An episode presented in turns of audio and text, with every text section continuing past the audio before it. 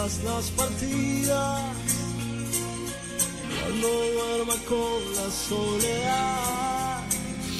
Bueno, con José Rivero, nuestro colaborador experto en psicología positiva del Colegio de Psicología de Santa Cruz de Tenerife, queremos seguir avanzando en el conocimiento de las fortalezas humanas de Martin Seligman. Y hoy José quiere hablarnos del autocontrol y de la autorregulación. Y nos trae algunas sugerencias también acerca de cómo podemos entrenarlas. José, buenos días, bienvenido. Muy buenos días, Rocío, ¿cómo estás? Muy bien, así que vamos a por la fortaleza del autocontrol y la autorregulación. Sí, seguimos ahondando en ese mundo maravilloso de las fortalezas y hoy, como no, eh, uno de los eh, elementos y de esas herramientas que un poco se plantean a trabajar por parte de todas las personas es hablar de autocontrol. Fundamentalmente cuando centramos toda la definición de la fortaleza de autocontrol, nos centramos en todos esos procesos que nos van a permitir ser nosotros mismos. Claro, evidentemente eh, las personas podrían decir el controlar hace que seamos nosotros mismos, sí.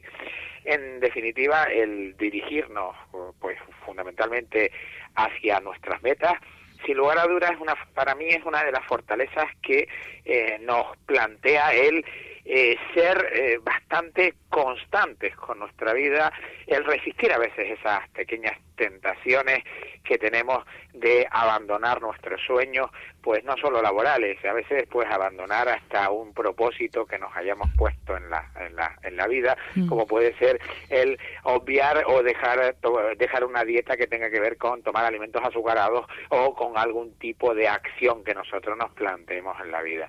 En relación a esta fortaleza que hoy nos estás contando, que nos estás explicando, ¿qué canción te parecía que podía pues ambientar la cuestión? Eh, creo que ambienta muy bien una canción que es de U2 y vuelvo a, ese grupo tan mítico que, que, me encanta tanto. Y ellos hablan eh, en una de sus primeras canciones de Out of Control, y fuera de control. Y hablan de esa dicotomía entre sentir la sensación de la libertad que produce el salirnos de lo normal, eso que muchos llaman ahora salirse de la zona confort o salirse de, de la zona de influencia, pues a veces el no el sentir la sensación de que no tenemos el control nos da esa cierta libertad, pero al mismo tiempo ellos también hablan de que el control también, esa sensación de tener control sobre la vida, les va a hacer que puedan cumplir sus sueños y sus metas.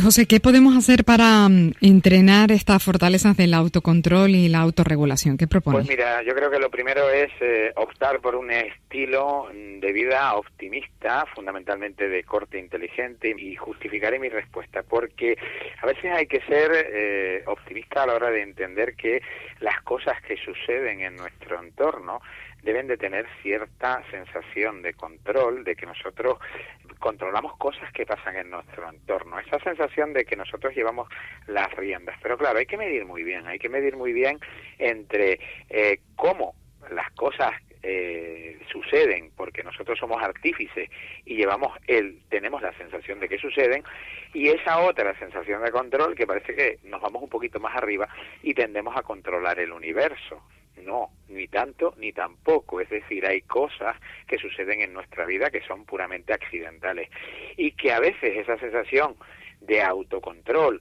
eh, extrema o incluso por así decirlo, de autorregulación de nuestra vida extrema hace que, sin darnos cuenta, nos exijamos demasiado. Y otra de las cosas que tenemos que plantearnos es cómo definimos nosotros nuestra autoeficacia, es decir, el entender que eh, en muchas ocasiones eh, somos eficaces porque nos marcamos unas pautas, porque nos regulamos adecuadamente.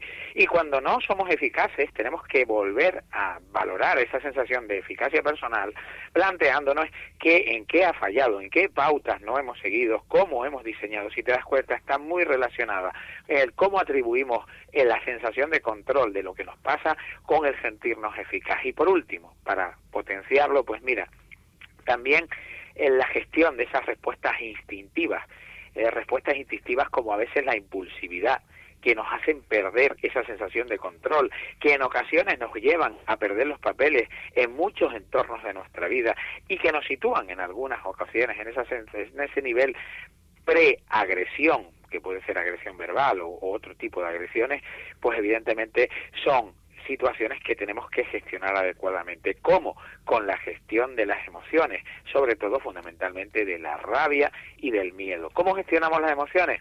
Pues con de mil y una formas, pero lo primero es descubriéndolas y sabemos lo que nosotros de alguna forma estamos sintiendo en cada momento y cómo podemos reconducirlo a otras facetas de nuestra vida. Hoy no queremos despedir tu espacio este, sobre la gestión del talento sin referirnos al workshop que vas a impartir en inteligencia emocional en La Palma, en el Espacio Cultural de Caja Canarias de Santa Cruz de La Palma, organizado por Foroe, que, bueno, ustedes ya saben que el foro Nueva Economía, Nueva Empresa nos lleva acompañando ya desde hace varias temporadas en el programa y va a estar allí, eh, José, el día 3 y 4 de abril, si no me equivoco, ¿no? Sí, día 3 y 4 de abril, es todo un honor para mí otra vez este año porque estuvimos el año pasado en Tenerife desarrollando un taller pues destinado fundamentalmente a la gestión emocional, gestión emocional, eh, descrita como esa expresión eh, que nos permita crecer como personas a través de nuestro desarrollo profesional y vocacional y al mismo tiempo cómo estas emociones en los grupos y en las empresas pues de alguna forma pues van a hacer que funcionemos de una determinada manera. Evidentemente hablamos de otra fortaleza que es la inteligencia emocional. Cuando hablamos de inteligencia emocional hablamos de herramientas que van destinadas a gestionar de forma eficaz aquellas situaciones que nos pasan en nuestra vida y que podamos de alguna forma reenfocarlas.